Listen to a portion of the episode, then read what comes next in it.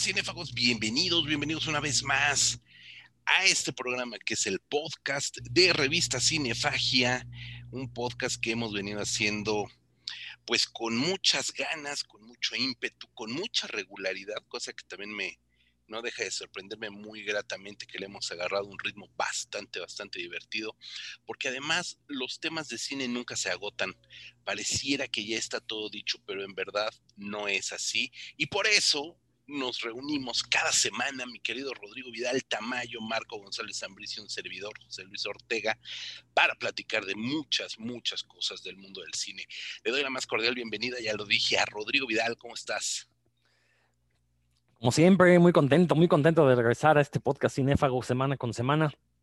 Y pues hoy tenemos un tema bastante populachero, yo creo que va a ser de los podcasts más exitosos. Eh, aunque quizás a la mitad ya a la gente no le gusten nuestras opiniones, pero ya veremos, ya veremos qué pasa, porque es un director muy pues, odiado y querido a partes iguales, yo creo.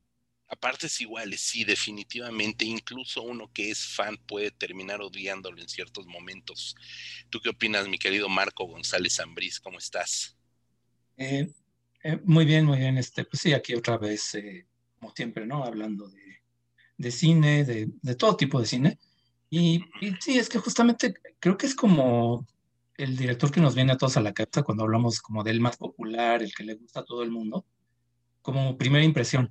Pero ya después te pones a pensar un poco y dices, no, es que esta no me gustó tanto, y hay gente que lo critica y tiene argumentos, ¿no? Sí, por y creo que está bien, digo, e, esta idea de que creo que tenemos que quitarnos de la cabeza esta idea de que hay películas que a todo el mundo le gustan, ¿no? O directores que a todo el mundo le gustan.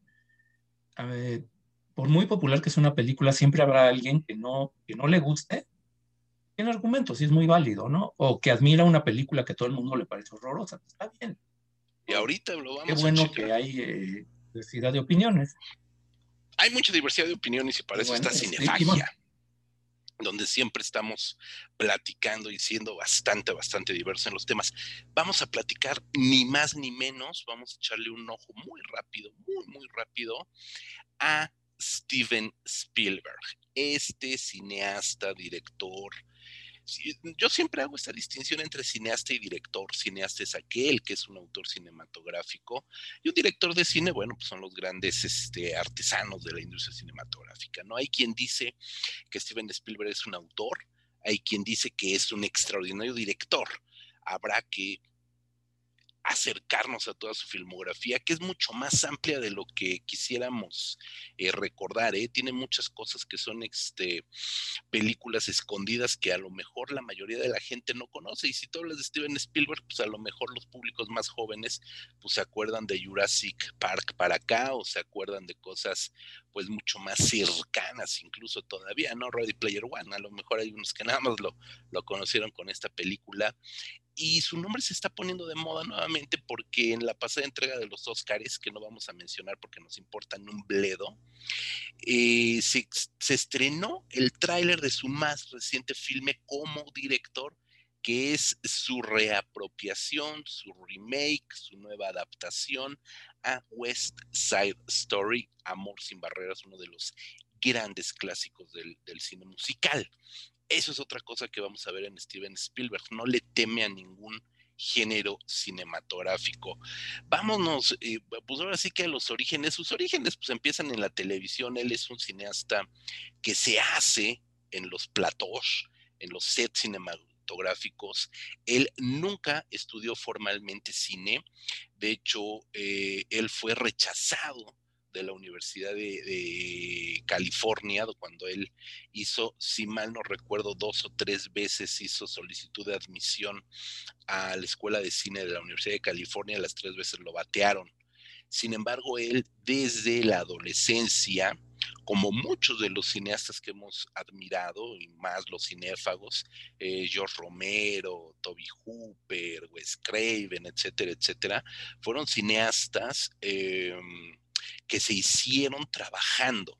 Fueron cineastas autodidactas y si alguien es la prueba del éxito viviente de que ser autodidacta no es ninguna carencia, sino al contrario es una verdadera muestra de talento, es Steven Spielberg.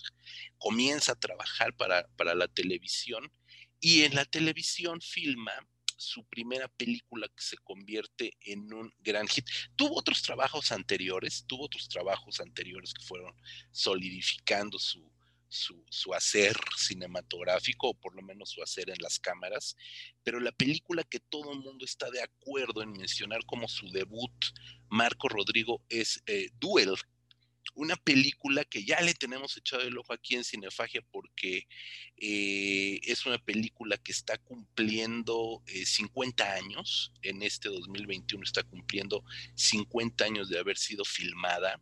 Fue hecha para la televisión originalmente, para la Universal Pictures, y es una película que está basada en una novela de, eh, de, Richard Matheson y que tiene el guion del propio Richard Matheson, uno de los grandes eh, novelistas eh, de, ficción.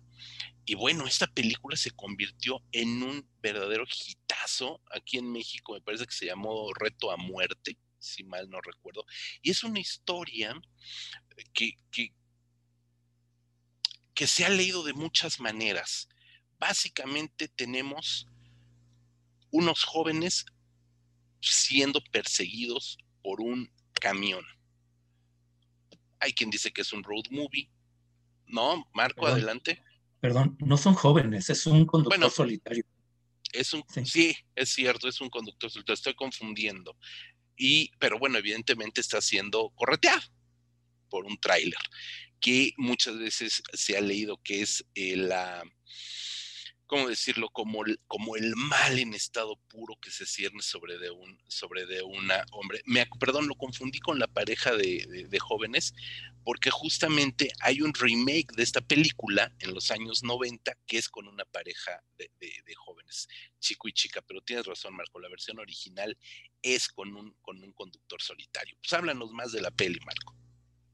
Pues eh, eh, creo que es una película que hay que recordar que en esa época las películas para televisión con mucha razón se veían como algo muy, muy inferior a lo que se hacía en cine. Eh, películas muy baratas, este, se hacían con mucho descuido. Estamos muy lejos todavía de que la televisión se comparara con el cine. Y fue de las primeras producciones para televisión que realmente llamaron la atención de la crítica, el manejo del suspenso, ¿no? Este, ahí quedó muy claro que Spielberg sí tiene una capacidad muy grande para manejar al público, eh, manejar y otros dirían manipular, bueno, de eso hablaremos también más adelante. En este caso con elementos muy sencillos, ¿no? Que es eh, el coche de este, este señor, que no, un, bueno, ni siquiera un señor de, edad muy avanzada, pues es un tipo ahí muy apocado, este, como un típico trabajador, este, diríamos un Godínez, ¿no? Un, un, tipo así como muy, muy formal, como muy tímido, muy apocado, y que se pelea y agarra un pleito con un camionero. Y algo que le da identidad a la película es que el camionero nunca se ve. Eh, nunca vemos realmente quién es, nunca aparece a, cuadro, nunca sabemos eh, qué lo motiva más allá de que es una figura amenazante, ¿no? Eh, es algo que en su momento llamó mucha la atención. Yo la película la vi de niño con, familia y algo que sí recuerdo muy bien, ¿no? Esta impresión de ver cómo en una película el malo no era casi como algo abstracto. Em, y bueno, la película, de hecho, la volví a ver hace algunos años. Y bueno, obviamente con el paso de los años empiezas como a ver, a veces ves las cosas de forma distinta. Y fíjate que ya que la volví a ver, me pareció ahí, ya bien, empecé a ver un poco como cosas que ya no me convencieron tanto, ¿no? Y una fue justamente esta descripción de los personajes, como que son muy estereotípicos, me pareció ya en esa segunda, bueno, en esa revisión, eh, como que el personaje, el conductor, el que sí conocemos, al que vemos, al que acompañamos, es como este típico, este típico personaje neurótico que después iba a ser Richard Dreyfuss con Spielberg y en otras, en otras películas, ¿no? Como que un tipo así, este, de, clase media que de repente se enfrenta a gente proletaria y los ve como una amenaza, casi, casi como una forma medio, pues medio exagerada, ¿no? Hay una escena donde él entra a un, un diner, un, este, de estos restaurantes que están sobre la carretera y todos lo ven así como de una forma muy, muy despectiva, ¿no? Y se siente amenazado sin que realmente nadie le esté haciendo nada, ¿no? Es como, eh, eso, bueno, digo, es la impresión que me dio ya volviendo la verdad después de muchos años.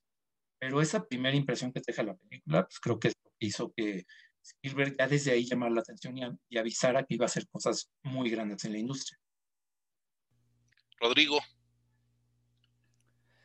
Fíjate que yo, eh, como siempre, soy honesto, no he visto esta película, pero lo que comenta Marco, creo que lo podemos aplicar a muchas de las películas de Spielberg.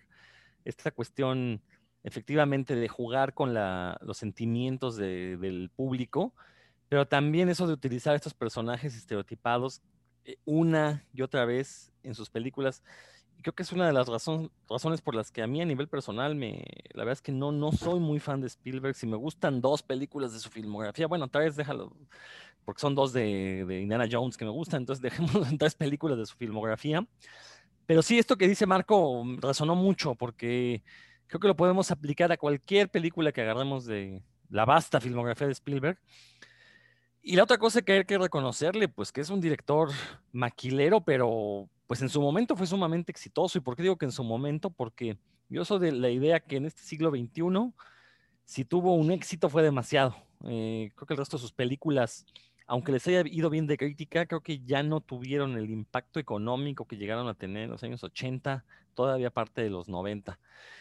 Eh, lo cual no quiero, no, estoy diciendo que sea malo, pero pues simplemente es el caso de estos directores de Hollywood que eh, se hicieron para para generar éxitos y hasta cierto punto lo logró, aunque haya perdido el camino ya en los últimos 10, 15 años, que de verdad no ha hecho eh, nada que podamos decir relevante en el sentido de que el imaginario colectivo recuerde sus películas como lo hace, por ejemplo, con Indiana Jones, con Jurassic Park, con eh, este, ET, con Tiburón. Son películas que ya son auténticos clásicos que todo mundo ha visto y de los últimos 10, 15 años, creo que no hay ninguna película que podamos decir, esta es una buena película de Spielberg, o si las hay, son para precisamente hablar de lo malas que son, como es el caso de la última entrega de Indiana Jones, que incluso este, casi, casi lo, o si no es que lo demandaron George Lucas y los otros por, por hacer esta basofia.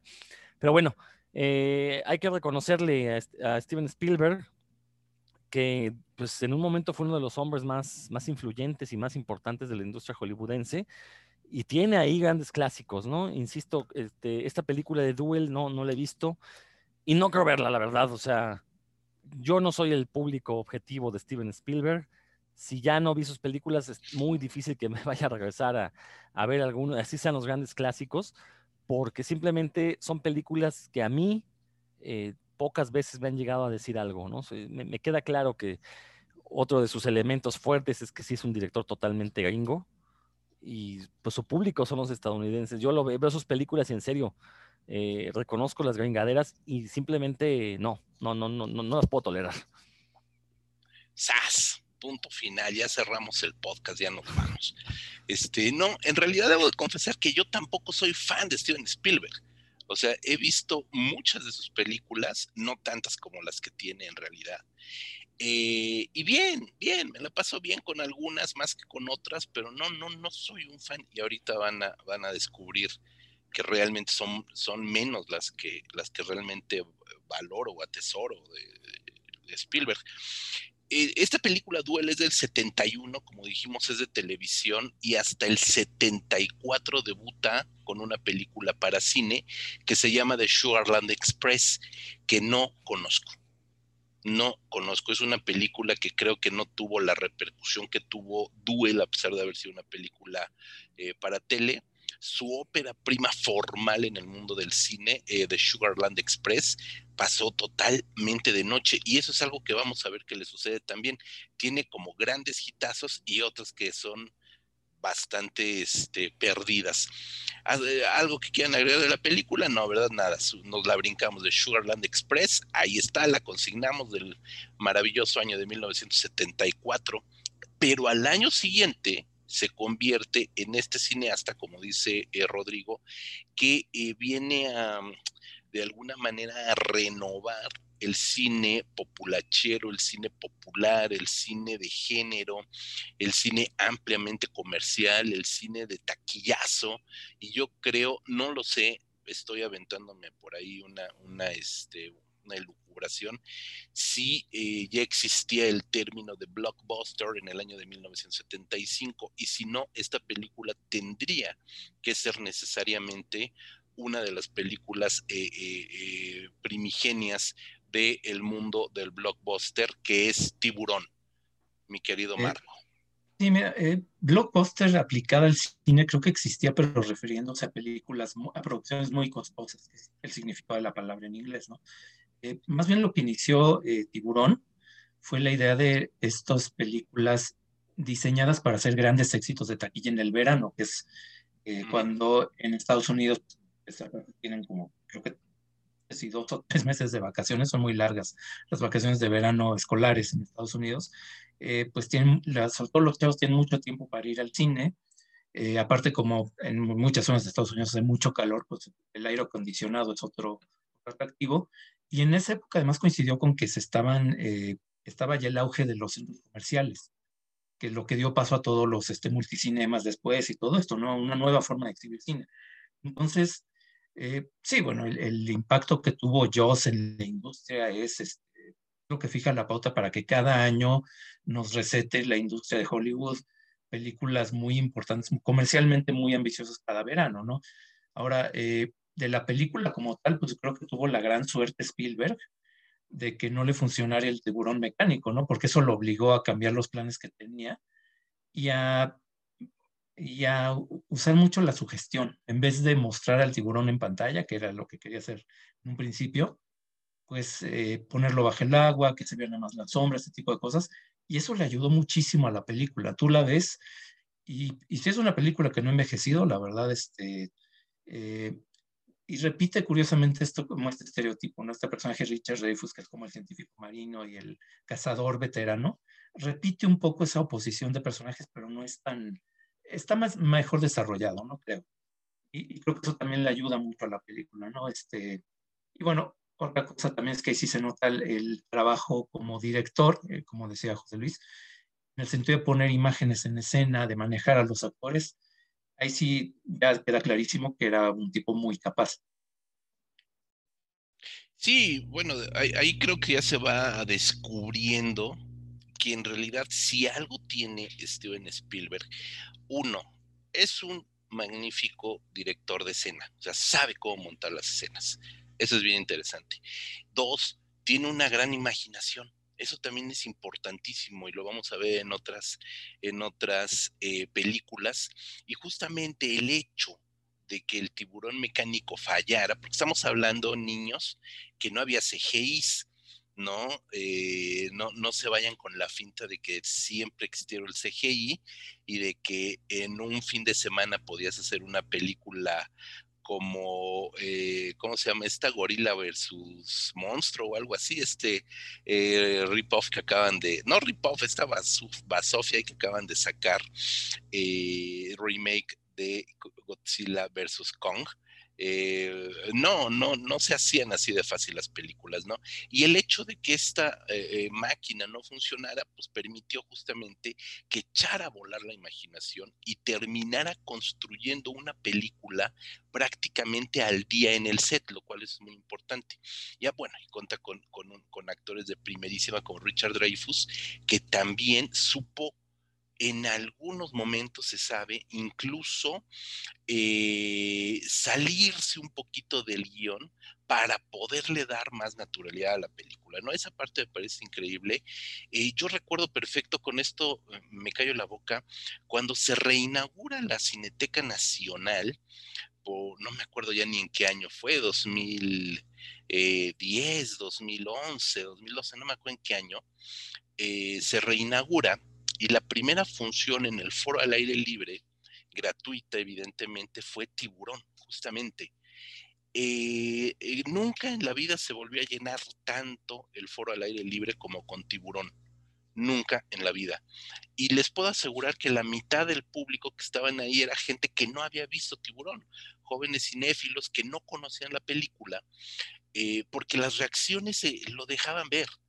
Y la reacción del público prácticamente, prácticamente medio siglo después, la película es del, es del 75, del 75, estamos hablando que prácticamente tiene medio siglo, 46 años de filmada la película, y en aquel momento pon tu 40, 40 años de tiburón, pues era una cosa extraordinaria ver las reacciones del público. Y el momento final de la película no sé si sea spoiler decir que el tiburón se muere, cuando, cuando matan al tiburón, cuando destruyen al tiburón, el público aplaudió de una manera hilarante.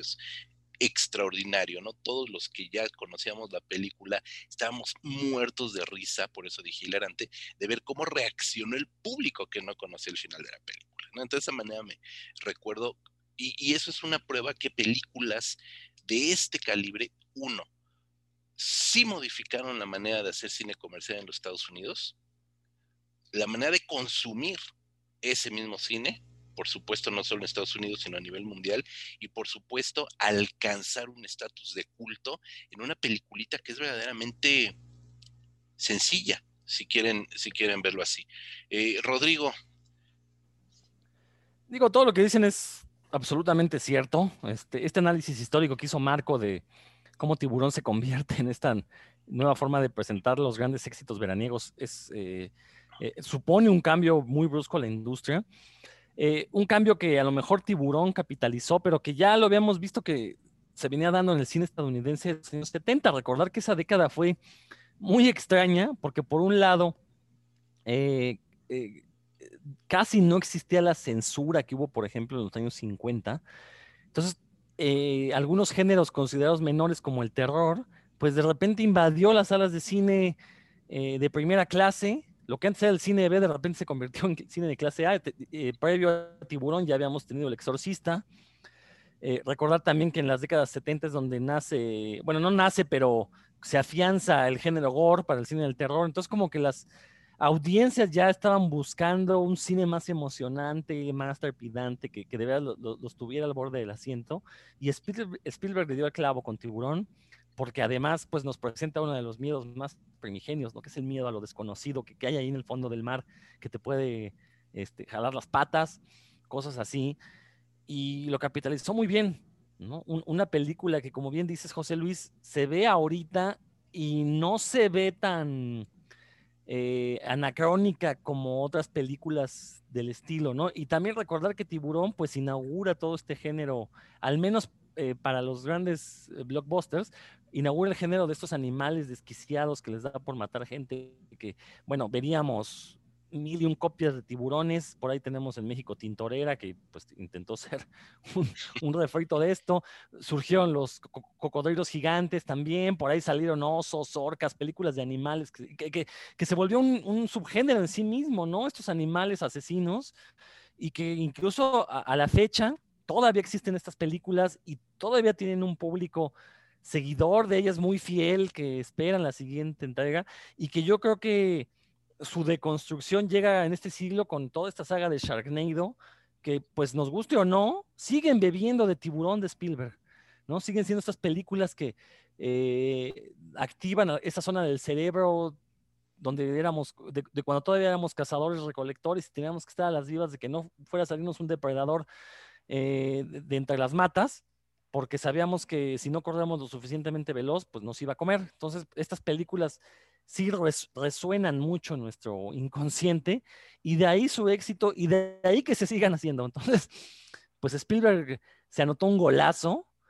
y creo que esta película marcó su, su carrera como cineasta porque a partir de entonces se le considera un autor de blockbusters y muchos de ellos veraniegos, ¿no?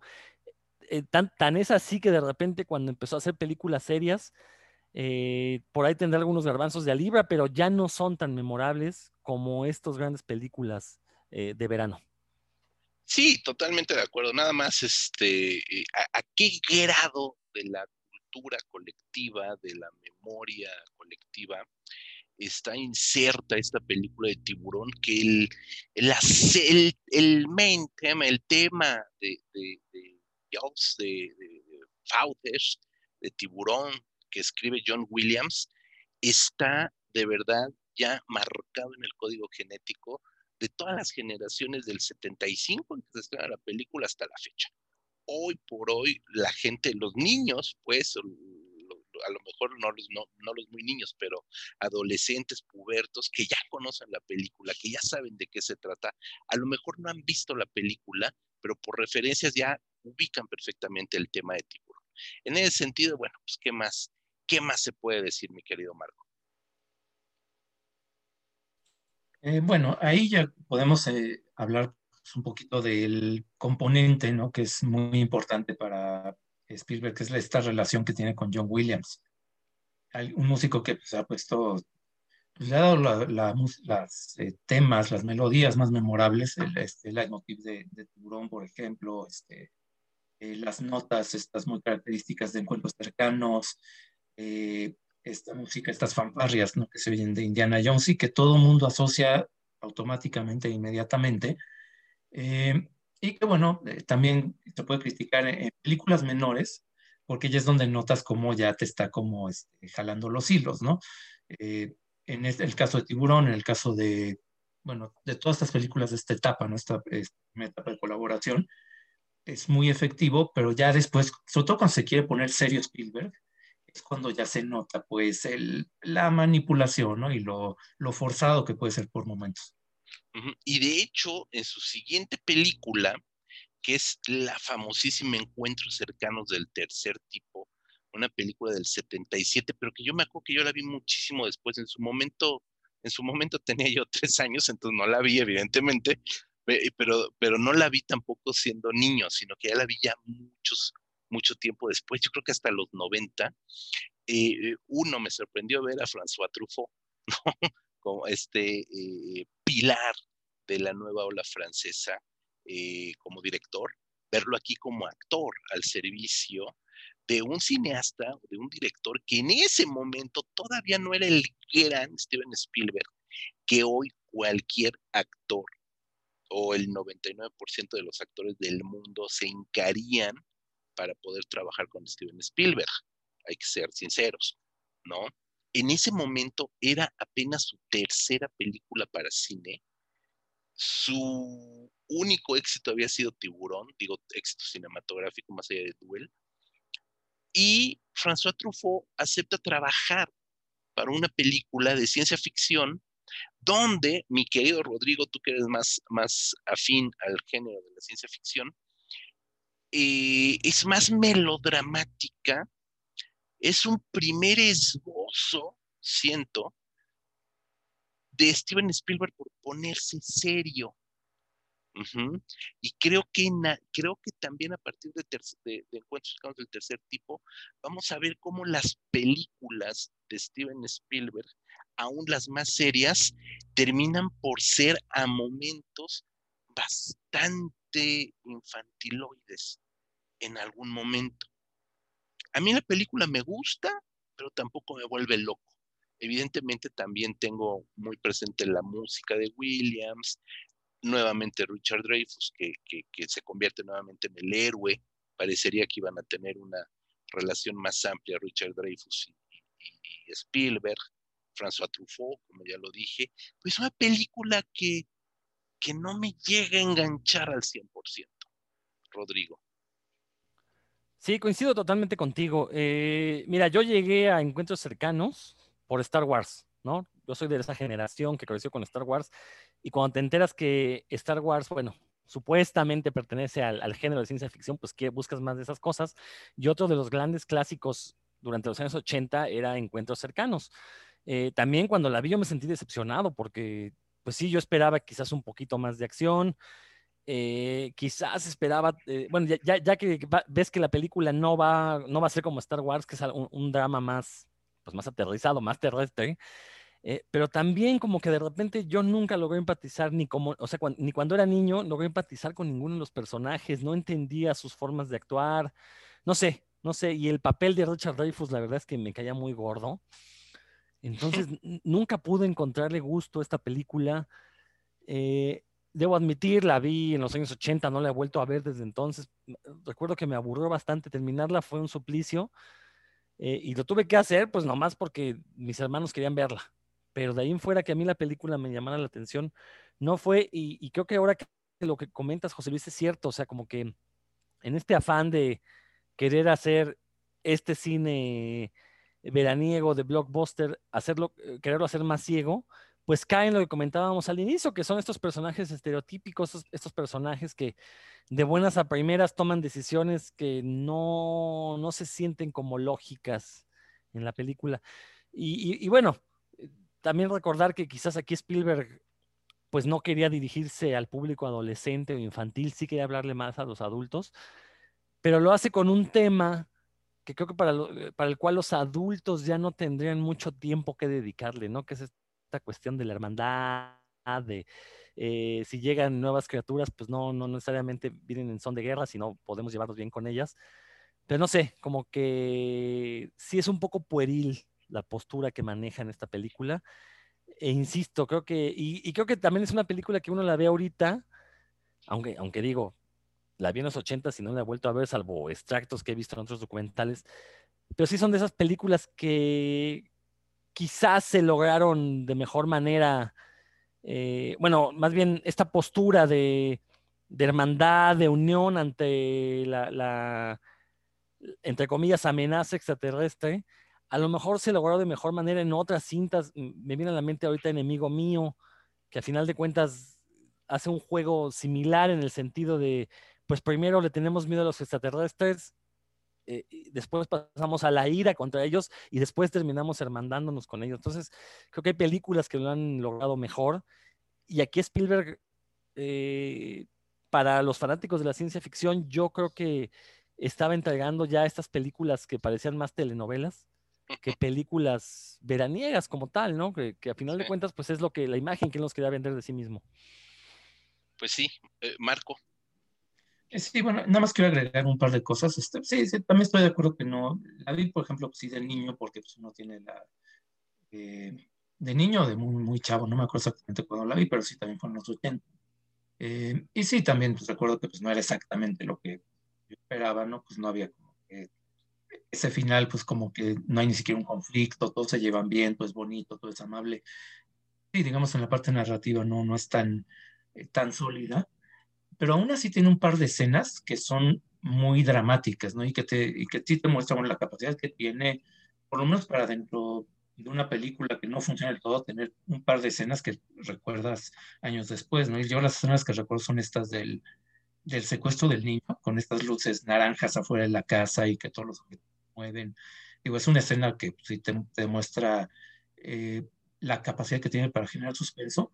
Y otra que también es muy de suspenso, es escenas donde van manejando y las luces de atrás que parece que es simplemente un, un, coche que los va siguiendo, de repente se elevan, ¿no? Y es como esta escena donde eh, hay naves, hay este, alienígenas eh, volando alrededor de su, de su, camioneta, algo que sí te saca, eh, te saca de onda, ¿no? Y sí te maneja esa capacidad que tiene también Spielberg de ir de lo de lo muy cotidiano y de repente de dispararse a lo fantástico, ¿no?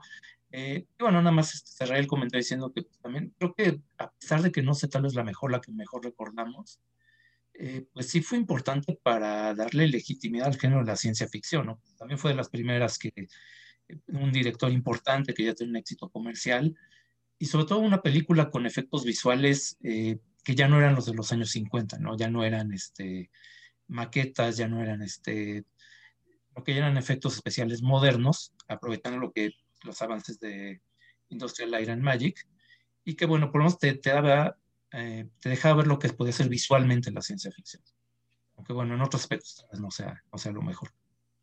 Sí, claro, también hay que verla, por supuesto, a la luz de la época en que fue filmada, ¿no? Evidentemente, no es el space opera que a nosotros nos gusta también, ¿no? Pero bueno, como ciencia ficción, pues, eh, pues tienen la, tienes eh, eh, razón, Marco, se convirtió, en la se convirtió en la primera, qué decir, moderna ciencia ficción eh, respetable, por llamarla de, de, algún momento, ¿no? Yo insisto, la presencia de François Truffaut también ayuda, ¿no? De alguna manera también le dan, ahí es a, a donde voy, donde ya Spielberg intenta ponerse serio. Me gusta mucho que la forma de comunicación con, esta inteligencia eh, alien sea a través de, la música, ¿no? Que a final de cuentas pues es un lenguaje eh, matemático. Entonces esa parte me gusta, pero creo que a nadie le importa. La siguiente película, la siguiente película se llama 1941. Por eso les digo que va como una que sí se conoce, una que no se conoce, una que sí se conoce, una que no. Ahí le pegué al micrófono, perdón. 1941 es una película que es una comedia protagonizada por Dan Aykroyd, John Belushi, que en aquel momento estaban en la cima del éxito por sus papeles de, eh, Blues Brothers, una pareja de, pues de gamberrillos ahí, bueno, es otra mitología, es otra película, no tiene nada que ver, pero eh, eran tan famosos ellos dos, eh, Aykroyd, antes de ser eh, Cazafantasmas, John Belushi, antes de morirse, este, y, con un reparto que iba desde Christopher Lee hasta Toshiro Mifune, en ese orden, ¿no? Mikey Rourke muy joven, James Caan muy joven, eh, eh, Nancy Allen, que era como de las figuras este, fetiche de Brian De Palma, etcétera, etcétera, ¿no? Entonces hay como una, como una serie ahí de, actores muy, muy, este, renombrados para una eh, película que resultó ser un gran fracaso. Después de venir de dos grandes éxitos mundiales como Tiburón y como Encuentros del Tercer Tipo, 1941 se convirtió en un rotundo, rotundo fracaso, no solo de crítica, sino también de taquillas. Entonces, lo que hizo en, en la segunda mitad de la década de los 70, con Tiburón y Encuentros Cercanos, se fue al demonio con, con 1941 y así cerró esa década. ¿no? Una película que pues, no, no viene mucho a cuento recordar más a mi querido, eh, a ver, Marco, por favor. Sí, nada más brevemente, porque si la película no, no vale mucho. Creo que lo que sí demuestra, y creo que le sirvió de lección a Spielberg, es que pues uno como director debe conocer sus limitaciones, ¿no? Y creo que quedó clarísimo viendo esa película que a él el tono de comedia, pero de farsa, no se le da.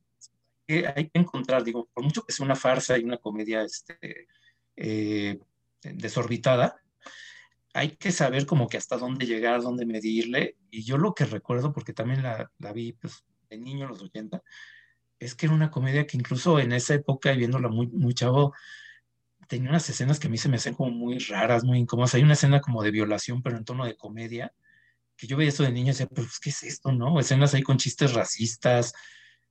Y, como dices, por mucho que sea Toshiro Mifune, dices, oye, pues es que esto está como, como raro, o sea, y sí no, supo cómo, cómo encontrarle el tono, ¿no? Y, y sí, este, eh, lo dejaría yo en eso el comentario, ¿no? Eh, una muestra de que hasta el mejor director tiene que saber que no cualquier tono de tipo de película le, es conveniente, ¿no? Hay cosas que uno no le van a salir por más que, más que quieras. Sí, y, y, si mal no recuerdo, no sé, tengo la idea de que está en YouTube, por si quieren verla los más completistas que quieran aventurarse a una película que realmente no vale mucho la pena en, ningún sentido, aún siendo Steven Spielberg. Pero, pero, y, tienes razón, porque aparte no volvió a hacer ese tipo de comedia. Sí, sí, sí, el coscorrón se lo llevó muy bien puesto porque no volvió a hacer ese tipo de comedia. Empieza la década de los 80, que es la gran década, la gran década de Steven Spielberg con Los Cazadores del Arca Perdida. Una película que tal y tal cual Tiburón, como bien comentaba este eh, Rodrigo, es uno de los puntos máximos, de los grandes hitos del cine comercial estadounidense.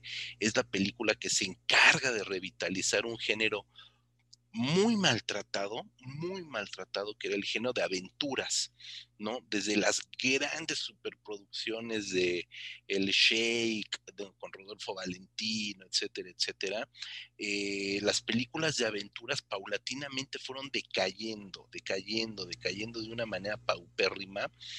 Y en los años 70, 60, finales de los 60 y 70, el, el cine de aventuras era básicamente un cine de explotación, por llamarlo de alguna manera, ¿no? Eran películas que ya estaban ya tildadas como algo de lo más serie B o de estudios muy pequeños o definitivamente telefilmes, eh, bueno, ya lo dije, ¿no? Para la televisión. Entonces, que llegara Steven Spielberg básicamente con, un conteo de, dos cuadrangulares y, un, y, una ponchadura con 1941. Todavía 1941 no le, no, no acabó con su carrera, pues, de ninguna manera. O sea, fue un tropezón eh, que le enseñó mucho, pero tampoco fue el acabose en su carrera y regresa con una película que se convirtió en un modelo a seguir, que eso también es bien importante. Películas como Tiburón, ya lo dijo Rodrigo, tuvo un montón de eh, refritos, remakes, malhechuras, copias italianas, mexicanas, japonesas, etcétera, etcétera. Encuentros cercanos del tercer tipo trajo también una oleada de ciencia ficción al estilo de esta, de esta película y Cazadores del Arca Perdida se convirtió en un nuevo modelo a seguir Steven Spielberg estaba marcando verdaderamente un camino para el cine comercial estadounidense. Y por supuesto, por supuesto, el segundo gran papel de, eh, de, Harrison Ford, después de Han Solo, pues ni más ni menos que el doctor Indy. No era Indy por independiente, pero bueno. ¿Quién de ustedes abre? Mar no, Rodrigo, perdón, Rodrigo. Pues sí, o sea, Indiana Jones es una de las grandes franquicias que surgen en los años 80. Eh, creo que todos los fanáticos del cine fantástico, no conozco a nadie que no le guste Indiana Jones.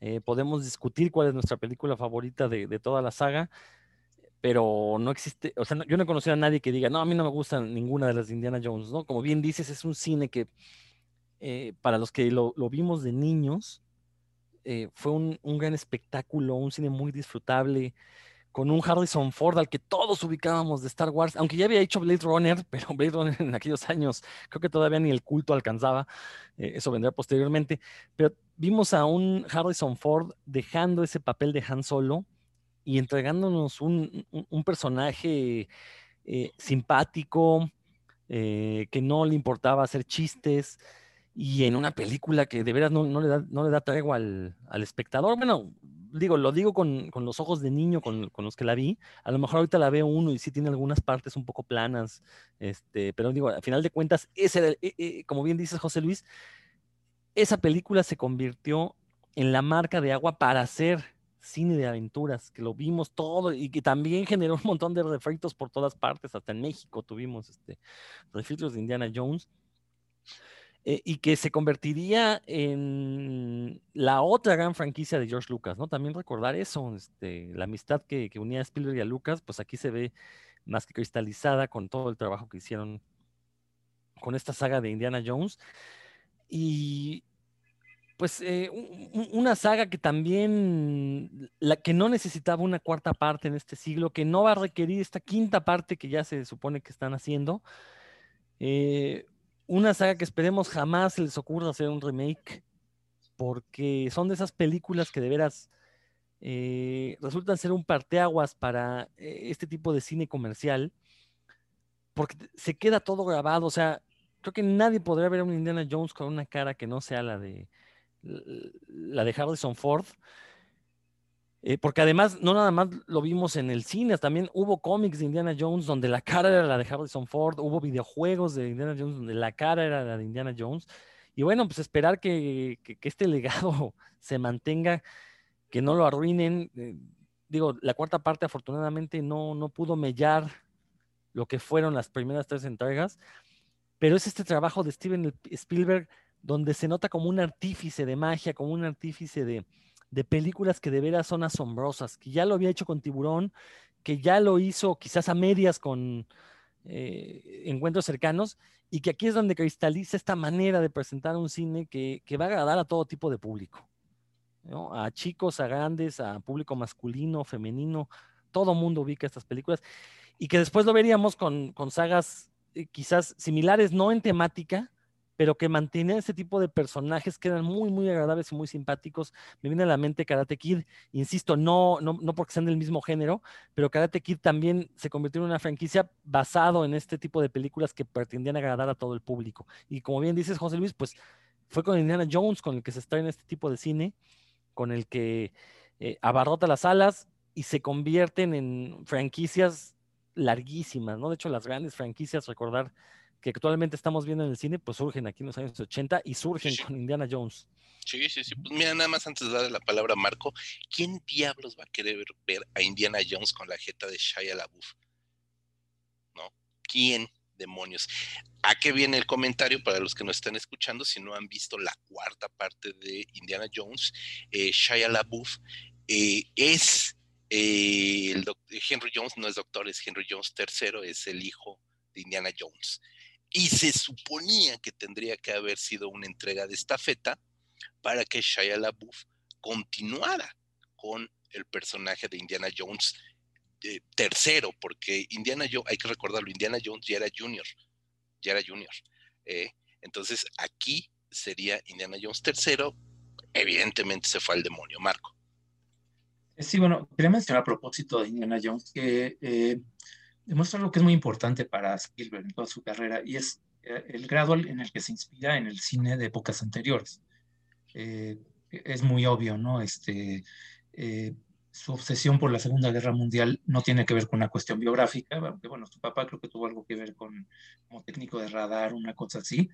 Eh, él obviamente pues no, no tenía la edad, nació creo que después, de hecho, de que termina la, la guerra, o si, o si, nació en la guerra, pero era muy, muy niño.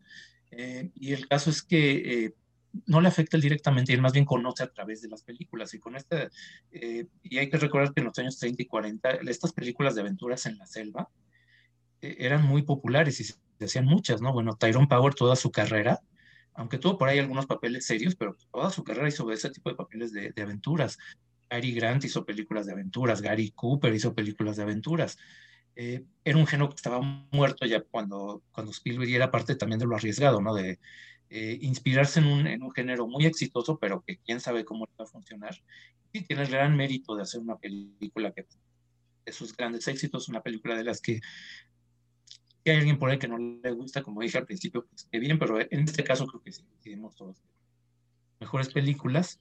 Marcó toda una generación. De hecho, hay por ahí un, documental, un documental que se llama Raiders, The Greatest Film Ever Made, algo así se llama, que cuenta la historia de tres, tres amigos, niños, que en 1982, después de ver la película, se les ocurrió recrear la película, lo que acaban de ver, con sus propios medios, así con escenarios de cartón y con este, eh, la única escena que no pudieron filmar fue pues, la del avión, cuando está el avión dando vueltas, porque pues, dando vueltas, digamos, en el suelo y están peleando Indiana Jones ahí con las hélices y todo esto. Está complicado que un niño saque un avión, ¿no? Para hacer este, una escena de acción con sus amiguitos. Eh, y el documental, bueno, te, te muestra cómo fueron este, pues, creciendo desde niños hasta adolescentes para completar la película.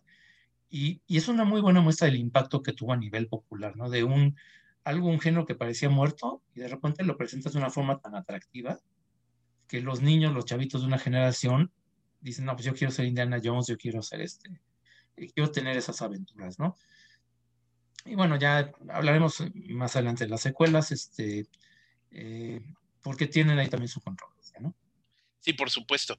Eh, las, y bueno, Bateo de Hit nuevamente es un exitazo, pero si de éxitos hablamos, ni los cazadores del arca perdida, ni encuentros cercanos del tercer piso, del tercer piso, no, del tercer tipo, ni tiburón, tuvieron el impacto mundial transgeneracional que tuvo o que tiene E.T.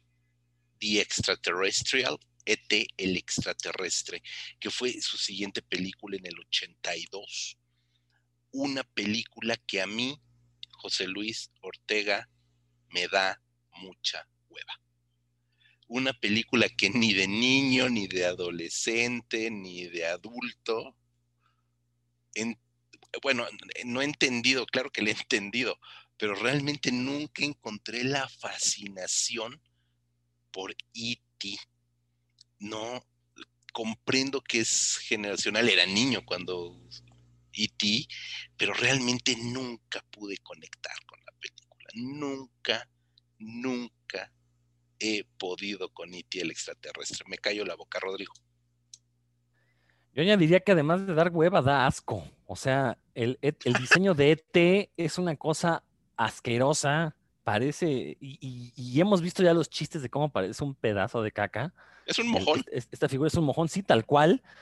Y, tampoco entiendo qué le ve la gente, pero, pero en serio, la gente le tiene un cariño a esa película no, no, nunca he entendido por qué es una película cursi, es una película ilógica, es una película que, bueno, ahorita mismo se me acaba de ocurrir que, ok, si la vemos quizás como una metáfora de la migración, a lo mejor le podremos dar este, un eh, cierto valor, pero sí, sí, sí, es una película que creo que he visto dos veces en mi vida. La vi de niño, recuerdo que nunca la vi completa porque siempre me aburría.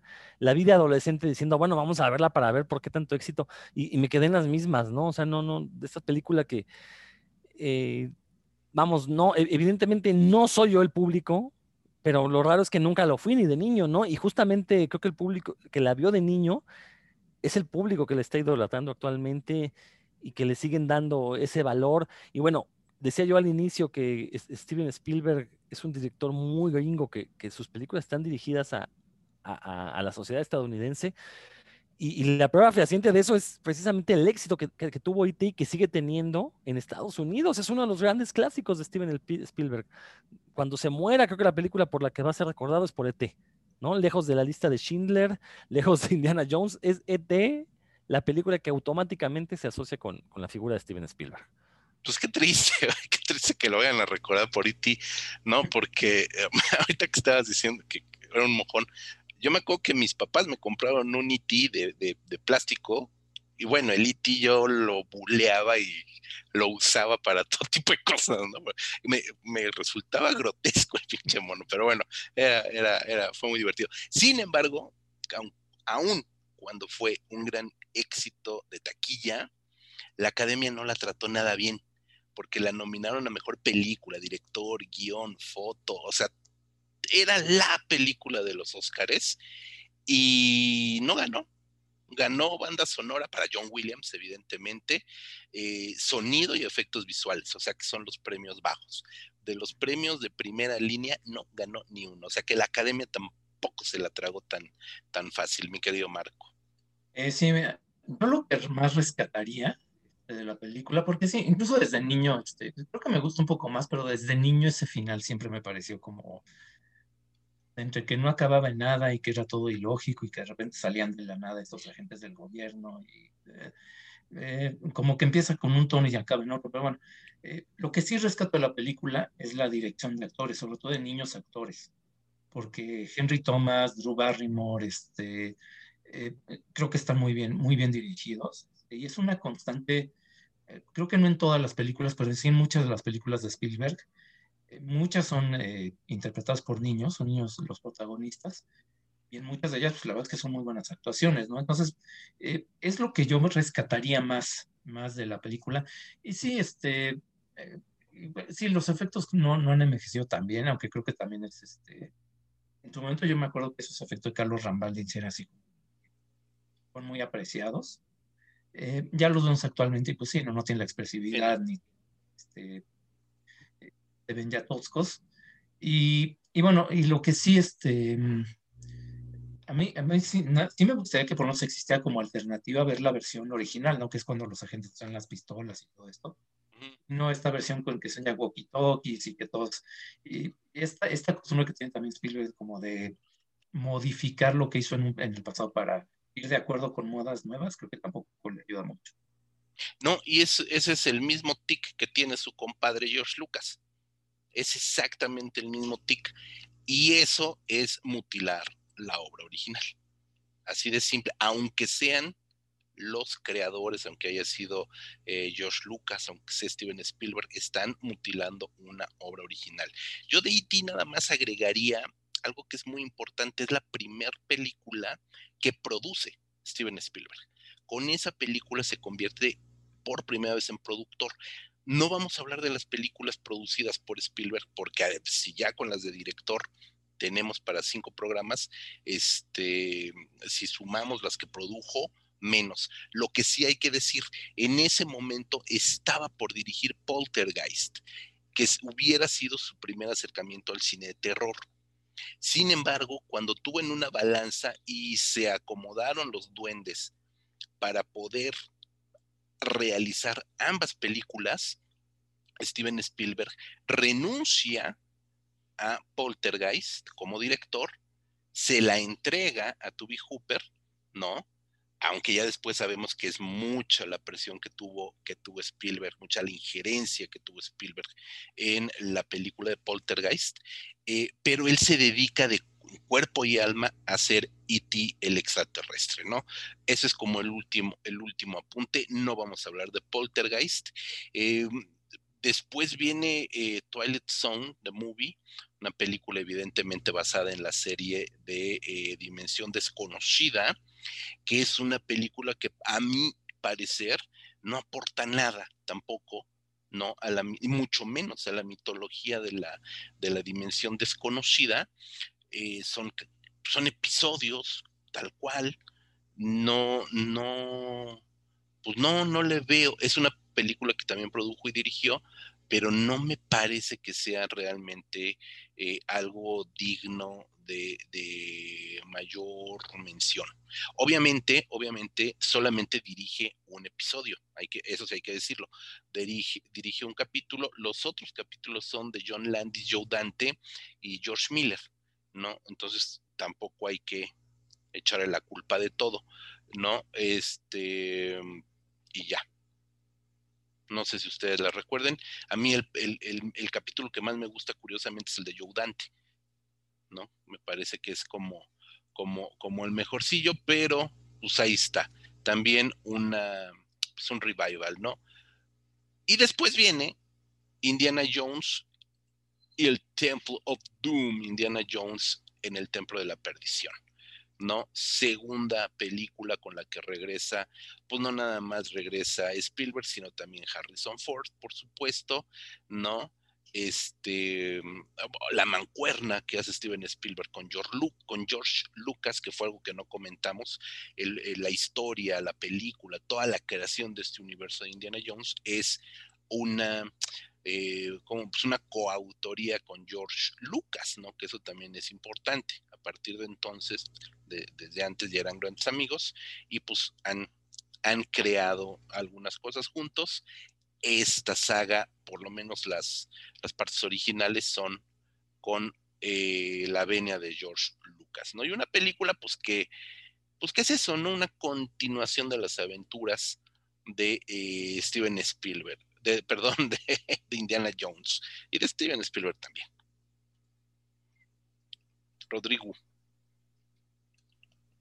Digo, mencionar que esta película es considerada el patito feo. Este, bueno, haciendo a un lado la cuarta parte que pues usualmente ah, preferimos eh, eh, eliminarla por completo debido a, lo ridículo que fue, pero de esta trilogía original es, considerado el patito feo, es una película eh, un tanto confusa, como que se ve que los ejecutivos del estudio se, metieron muchísimo para tratar de, cuidar el éxito que había sido la primera parte. Y, ya sabemos que cuando los, hombres de traje se meten en la parte creativa, pues le va mal a las películas, ¿no? Entonces, eh, una, una película que no cumplió las expectativas, pero que afortunadamente después se redimirían con la tercera parte, considerada por muchos yo me cuento entre ellos la mejor de, toda esta saga de, Indiana Jones. Pero bueno, eh, insisto, ¿no? Una película que la verdad sí, sí se siente eh, muy cuadrada, excesivamente cuidada y creo que ahí es donde pierde. Ya, no tenía la frescura, no tenía la soltura que tuvo la primera entrega, que fue la razón por la que nos encanta. Es correcto, es correcto, Marco.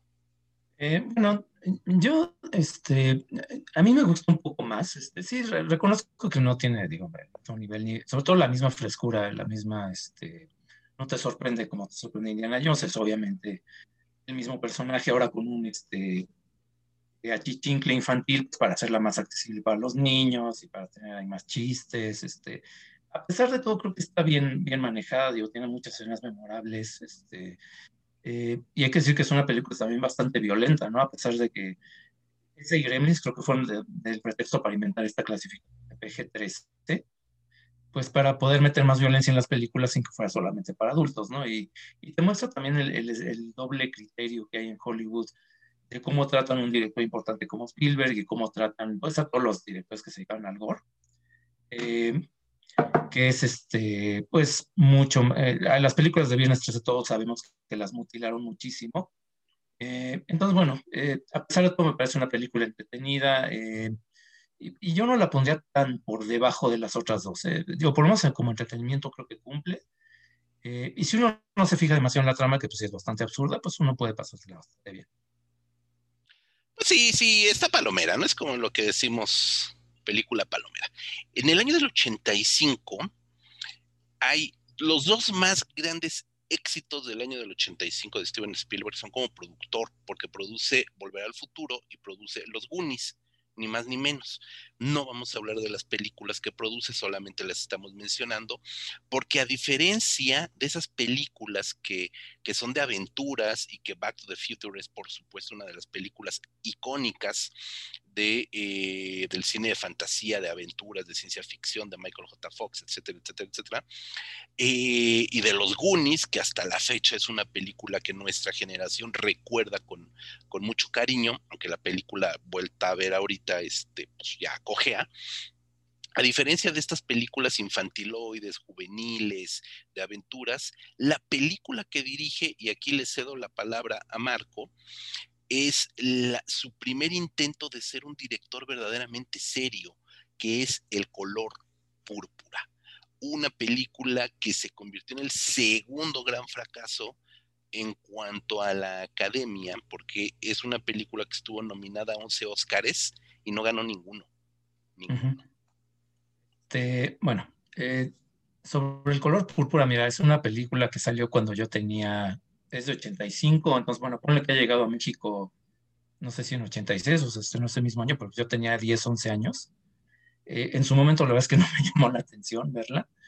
Y como Spielberg tampoco es de mis directores favoritos, sobre todo cuando se pone serio, es una película que sí tengo como pendiente, digamos. Este, eh, lo que sí eh, creo que se puede mencionar es que justamente a propósito de este de lo que decías de ET, de esta, como era su gran apuesta para ganar Oscars y esto, eh, el hecho de que ese año haya perdido contra Gandhi, que es como una típica película de academia, porque es más serio y es biográfica, y es Gandhi, ¿no? Este, digo, ya de ahí ya es, muy complicado este, eh, competirle.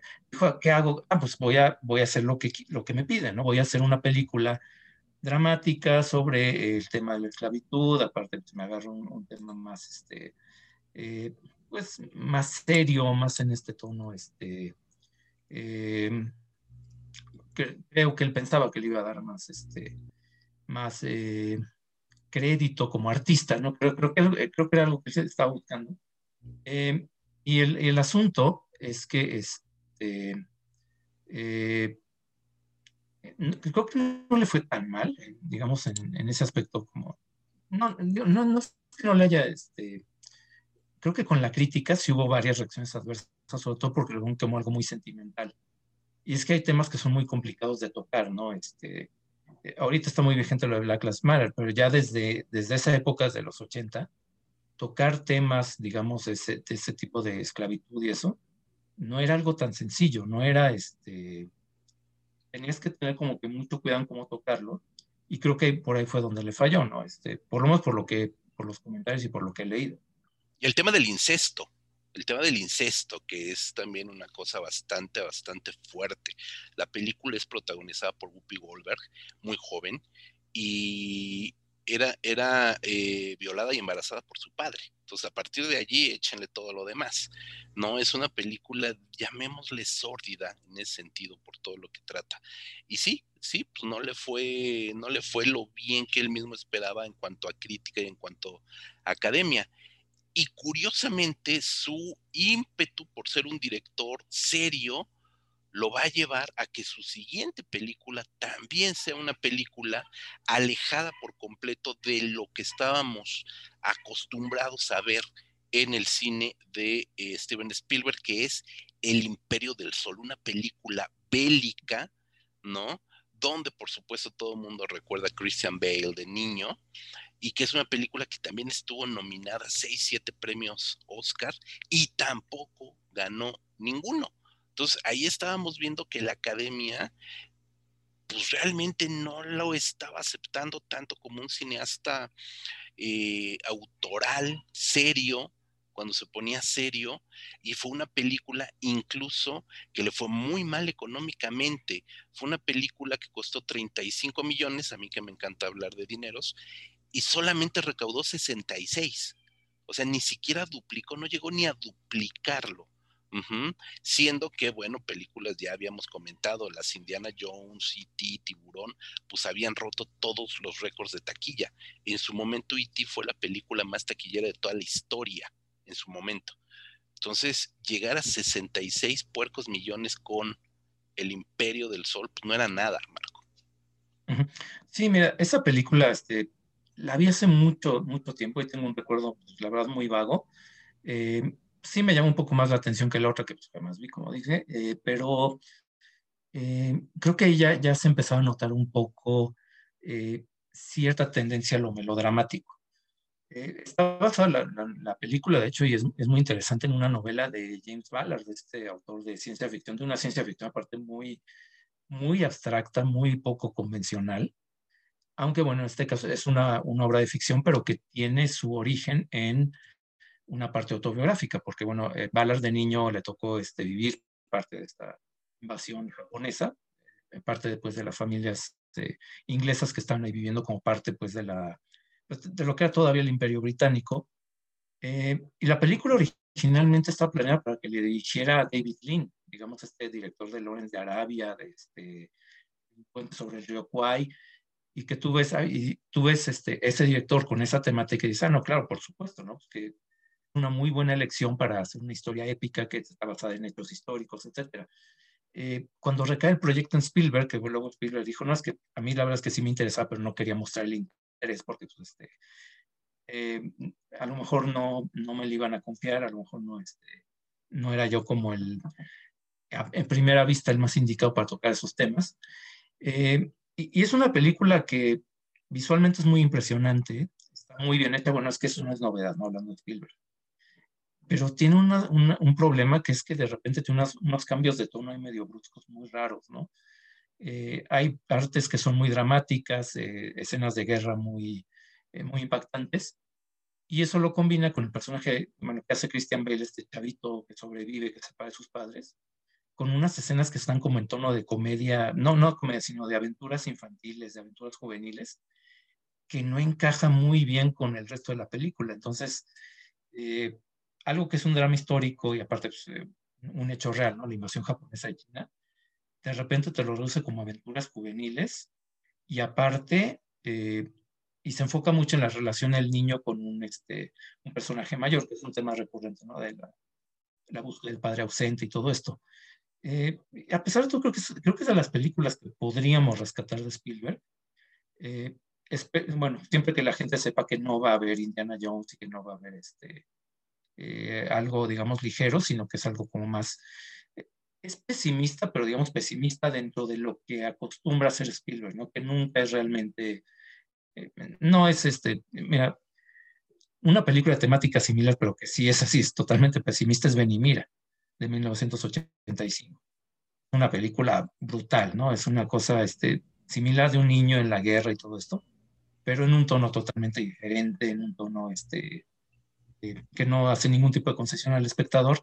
Y eso en la de Imperio del Sol, a pesar de que es una, para estándares de Spielberg, una película seria y dura, no llega de ninguna manera a ese nivel, ¿no? Entonces, eh, creo que te muestra la ambición de Spielberg, pero también las limitaciones que tiene ya para tocar temas dramáticos, sobre todo si se quiere poner muy serio. Sí, y yo creo que también eso impactó mucho no solamente en lo económico y en, y en este primer intento de hacerse un cineasta eh, autoral, porque su siguiente película, que es otra de las películas que no fue tan exitosa, es una película que se llama Always, eh, que aquí en México se conoció como siempre, así tal cual, y que es una especie de comedia romántica muy en el estilo del cielo puede esperar. Eh, vuelve Richard Dreyfus a trabajar con él, es un piloto, muere y regresa, ¿no? Tiene una relación amorosa con una chica, regresa, este, después de morir es enviado nuevamente a la Tierra en otro cuerpo para pues intentar cerrar como toda esta historia, ¿no? Es una película que cae en la comedia romántica, que está simpaticona, que está monona, pero que no le aporta nada absolutamente, no le aportó nada, ni, ni nominaciones, ni premios, ni taquilla, ni nada. Fue un, un, momento bastante malo, creo, después de estos dos descalabros donde intentó ser autoral y la academia no lo recibe bien, la crítica no lo recibe tan bien, etcétera, etcétera, ¿no? Y tiene que volver, por supuesto, a uno de sus grandes caballos de batalla, que es el personaje de Indiana Jones, en La Última Cruzada, ¿no? Esta película, este, pues que nuevamente nos pone a Harrison Ford incorporando al papel de su papá, Sean Connery, recientemente fallecido, y donde le da una nueva vuelta, un nuevo giro de tuerca a este, a este personaje. Eh, Rodrigo. Fíjate que voy viendo un patrón de las películas que hemos mencionado, aquellas que se convirtieron en éxitos rotundos, son donde Spielberg pretende crear una mitología. Lo dijimos con Tiburón, genera toda esta idea del, animal asesino. Eh, Indiana Jones, bueno, crea toda esta franquicia del aventurero que lucha en contra de los nazis y eh, aparte es intelectual, entonces está creando una mitología.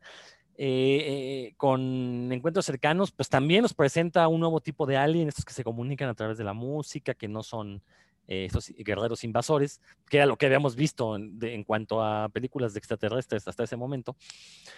Y precisamente con estas películas serias, y quiero decir serias entre comillas, porque se menciona algo aquí que es, tú lo dijiste, José Luis, era Spielberg intentándose ponerse serio, que fuera reconocido como un cineasta, un autor, con el color púrpura, con el imperio del sol, eh, aunque creo que eso no significa que sus otras películas no hayan sido serias. De hecho, son películas tan serias que se convirtieron en, franquicias. Eh, pero justamente con el color púrpura, con el Imperio del Sol, ya no está generando estas mitologías, está dedicando a contar historias que, por cierto, se salen incluso, y, en estos tiempos de, eh, de esta mal llamada corrección política, se salen incluso de su etnia. Entonces, como que ahí es donde ni el público ni la crítica se la tragaba. O sea, no es que las películas exitosas de Spielberg previas fueran, menos serias, sino que estaba creando nuevos mundos. Y en el color púrpura, pues era la visión de un judío blanco eh, sobre temas que a lo mejor no le competían, ¿no? La cuestión de la esclavitud, del imperio del sol, bueno, esta cuestión de Oriente. Eh, entonces, creo que ese es el patrón que estoy viendo, ¿no? Con estas películas no fabricó estos mundos de ensueño, y quizás por eso no le salieron tan bien como sus películas eh, previas exitosísimas. El caso de ET es paradigmático, ¿no? La película más taquillera en, su momento, pues porque estaba presentándonos esta mitología sobre un extra... Y que, retomaba un poco lo de encuentros cercanos, que son esos extraterrestres que no vienen en, a, a cantarnos el pleito, sino que vienen en son de paz, que vienen incluso dispuestos a compartir su sabiduría.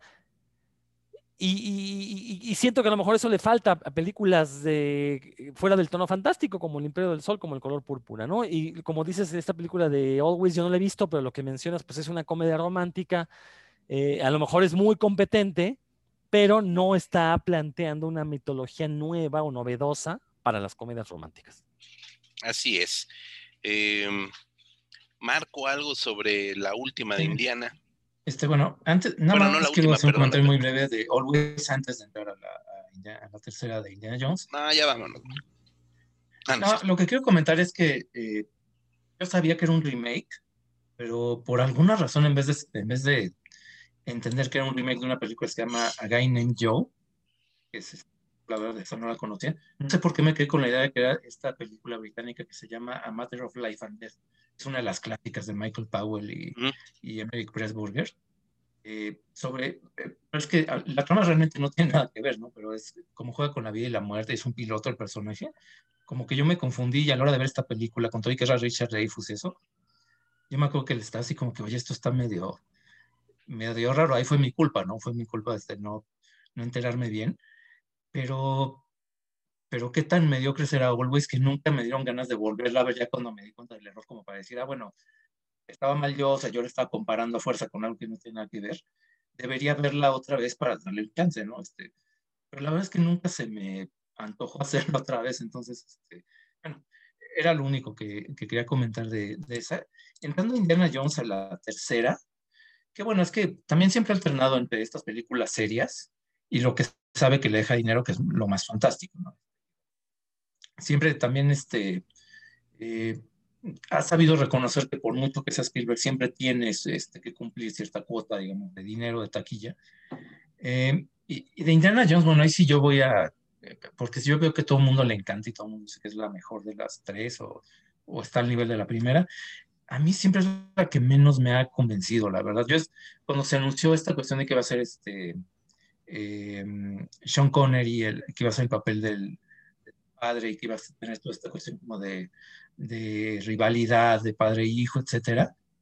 Yo esperaba muchísimo de la película. La verdad es que sí pensé que iba a ser algo muy bueno y la verdad es que al momento de verla y cuando la he repasado, me parece que está a nivel de sitcom, francamente. O sea, los chistes, esto que se la pasa regañando al hijo ya adulto. Eh, es una película que la verdad a mí, pues no, nunca me ha terminado de convencer. Y, y bueno, yo sé que mucha gente dice, no en contra, pero bueno, pues, como dije al principio, ¿no? Pues cada quien tiene sus motivos y sus razones para decir si le gusta o no algo, ¿no? En mi caso, la verdad es que está de las tres, porque la cuatro hago de cuenta que no existe, de las tres es la que menos me gusta. Pues es simpática.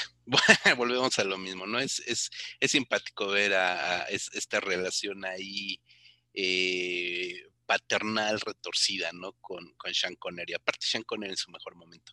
Me gustaría cerrar esta primera parte de del podcast o de los podcasts que le estaremos dedicando a Steven Spielberg, porque aventarnos su filmografía o la mitad de su filmografía de un jalón es demasiado, eh, con una película del 91 para cerrar los primeros 20 años. Fíjense qué rápido llegamos a 20 años, de 1971 con Duel a 1991 con Hook, el retorno del Capitán Garfield, la que quizás, quizás es la peor película dirigida por Steven Spielberg. Una absoluta basura, una película que está de verdad muy maltratada por la crítica en general y que nos habla, por si no la han visto, una cosa que me parece verdaderamente absurda, que es que Peter Pan, este niño eterno, hay un síndrome que es el síndrome de Peter Pan, que tenemos nosotros tres que no queremos crecer, eh, crece olvida su infancia por distintos aspectos argumentales, olvida su, infancia, crece, se convierte en un abogado amargado y luego tiene que recuperar toda esta parte de, la de lo que Spielberg cree que es la infancia, el sentido de lo maravilloso infantil, pero es una película absolutamente irritante que me parece que está al nivel también, ahí sí creo que le falló el, puesta en escena, me parece que está al nivel de los teatros de Cachirulo, para quien recuerde quién fue Cachirulo, con un reparto de primerísimo nivel, con Robin Williams como Peter Pan, Dustin Hoffman como el Capitán Garfio, Julia Roberts Campanita, etcétera, etcétera, porque me parece absolutamente olvidable, una película que me cae bastante mal en realidad. Yo con eso cerraría este programa. Rodrigo. Eh, bueno, nada más corregirte, José Luis, la peor película dirigida por Spielberg es la cuarta parte de Indiana Jones, pero recordar que pues no existe, entonces por eso creo que sí, te doy la razón con Hook. Fíjate que eh, yo la vi de niño, la vi, la vi casi casi cuando salió, eh, no tengo malos recuerdos de ella, quizás, y, y la, bueno, pero también debo de admitir, no la he vuelto a ver desde entonces. Entonces, estoy seguro que si la miro ahorita, sí le voy a encontrar un montón de barrabasadas. Sí recuerdo en aquellos años, eh, en la sección de, espectáculos de los periódicos, cómo la vapulearon. O sea, sí recuerdo que le tiraban. Este, las críticas fueron muy malas para esta película de Hook. Eh, pero digo, si uno la ve como niño, si no eres consciente de esto que mencionas del síndrome de Peter Pan, de cómo es importante que el personaje de Peter Pan sea un niño y, todo lo que plantea. Eh, yo, a diferencia tuya, creo que sí tiene una buena puesta en escena, porque insisto, y, recupero algo que acabo de mencionar, sí está cagando una mitología, pretendió hacer una secuela de Peter Pan, independientemente de que lograra hacer algo decoroso o no, pero está planteando ahí un mundo fantástico que en su momento era una idea bastante novedosa. Ahora sí, quizás la ejecución no fue la óptima, pero a final de cuentas es el punto, punto, e, es el punto fuerte de Steven Spielberg.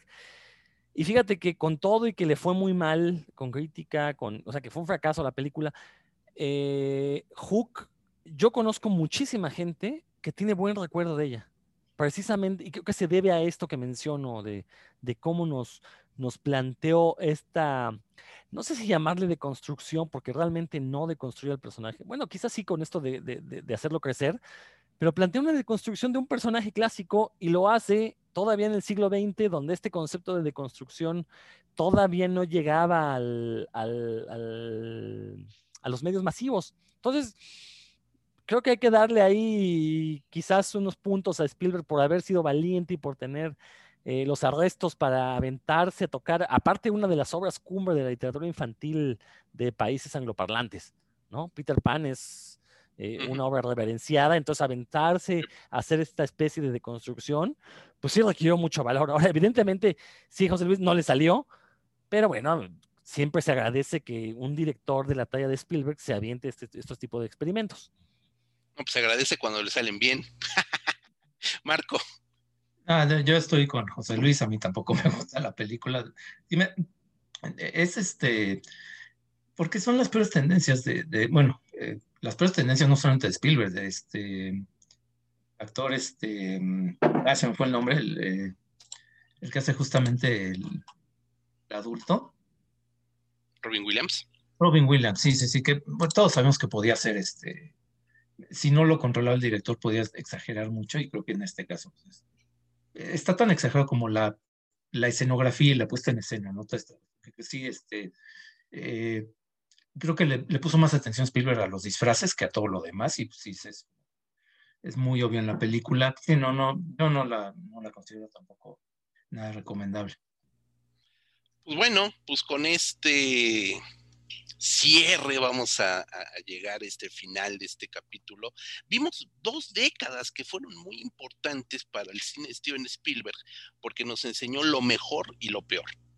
Por supuesto que hay mucho más, hay mucho más en la filmografía de Steven Spielberg. Quisimos cerrar con estos primeros 20 años, porque ya la década de los 90 y los 2000 es otro Steven Spielberg, y hay que mencionarlo así, es otro completamente. Entonces, tanto como productor, que no vamos a mencionar de, de, hecho sus películas como productor, pero sí como director, también es un cuate que se va muy de avanzada con algunos temas, tecnologías puestas en cámara, etcétera, etcétera, que vale la pena mencionar y por supuesto con otros descalabros que también ha ido acumulando y también con esa, pues yo le diría necesidad que tiene Steven Spielberg de afianzarse como un cineasta serio y que por supuesto, por supuesto lo logra finalmente y lo vamos a ver.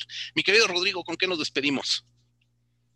Pues yo los quiero evitar, eh, perdón, invitar, evitar, no, no, lo, lo, que menos quiero es que eviten conocer el podcast hermano de Revista Cinefagia que se llama Puros Cuentos y lo encuentran en este mismo canal de Revista Cinefagia en todos los sitios finos donde escuchen podcast van a encontrar intercalado un episodio del podcast de Revista Cinefagia y uno de puros cuentos, donde pues algunos colegas y yo comentamos, analizamos, discutimos todo lo referente con la cultura del cómic y cosas que se le parezcan. Entonces ahí van a encontrar también, eh, quizás al, algunas veces temáticamente nos, nos, repetimos con Revista Cinefagia, pero insisto, allá es desde el punto de vista del cómic, acá es desde el punto de vista del cine. Así es, Marco. ¿Dónde nos escuchan? Eh, bueno, este podcast lo pueden oír en varias plataformas, en Himalaya, en iTunes, en Spotify, en Amazon Music, eh, me parece que son esas cuatro. Eh, y nos pueden seguir también en, en escrito, lo que escribimos en revistacinefagia.com, es donde publicamos eh, reseñas, sobre todo desde 2003, estamos ahí eh, dando lata. Y también nos pueden seguir en redes sociales, Cinefagia México en Facebook y en Instagram. También estamos en Twitter como Rep Cinefagia y creo que son todos los comerciales. Así es, Marco. Muchísimas gracias a los dos, Rodrigo Vidal, Marco González. Ha sido un gusto platicar con ustedes acerca de Steven Spielberg. Queda pendiente, pues nada más 40 años, ¿no? De, obra. Entonces creo que todavía hay, hay mucho que recorrer. Eh, pues ya, ya lo saben, Spotify, Amazon Music, Google Podcast, iTunes, iBox, eh, Facebook, Twitter, Instagram, YouTube. También cáigale al YouTube y denle campanita, este, suscríbanse. Tenemos cosas bien interesantes también en nuestro canal de YouTube, Revista Cinefagia. Yo soy José Luis Ortega. Nos escuchamos la siguiente semana. Hasta la próxima.